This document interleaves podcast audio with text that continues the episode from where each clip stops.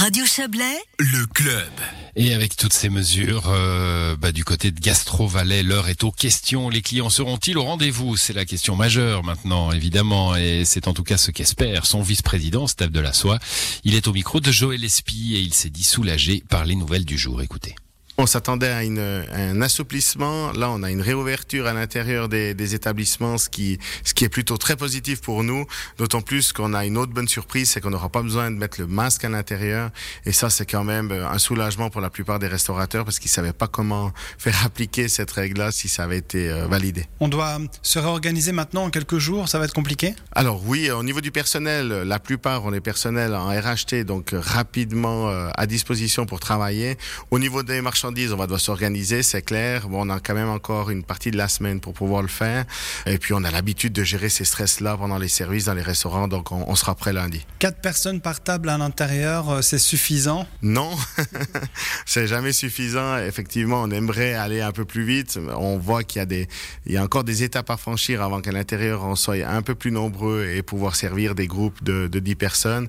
La règle aussi des espacements reste et perdure et l'enregistrement des personnes Donc on a encore pas mal de, de règles qui, qui finalement nous empêchent un petit peu de travailler à plein pot.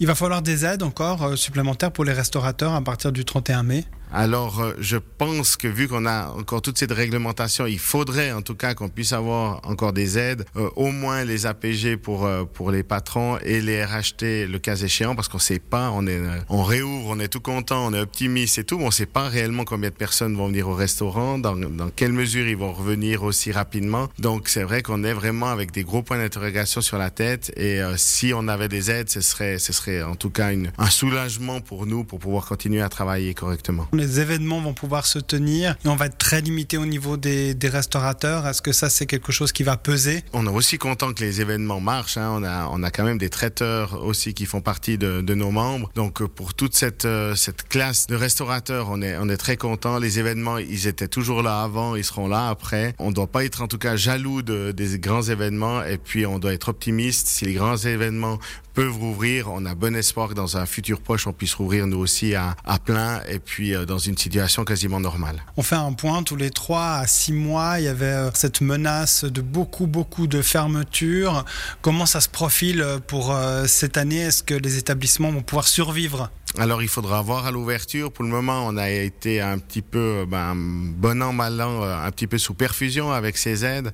On va voir un petit peu, on fera l'état des troupes après la guerre, parce que pour le moment, on, a encore beaucoup de points d'interrogation. On va voir comment on va pouvoir retourner aussi. Est-ce qu'on va pouvoir travailler correctement, régénérer du chiffre pour pouvoir survivre euh, cette après-Covid?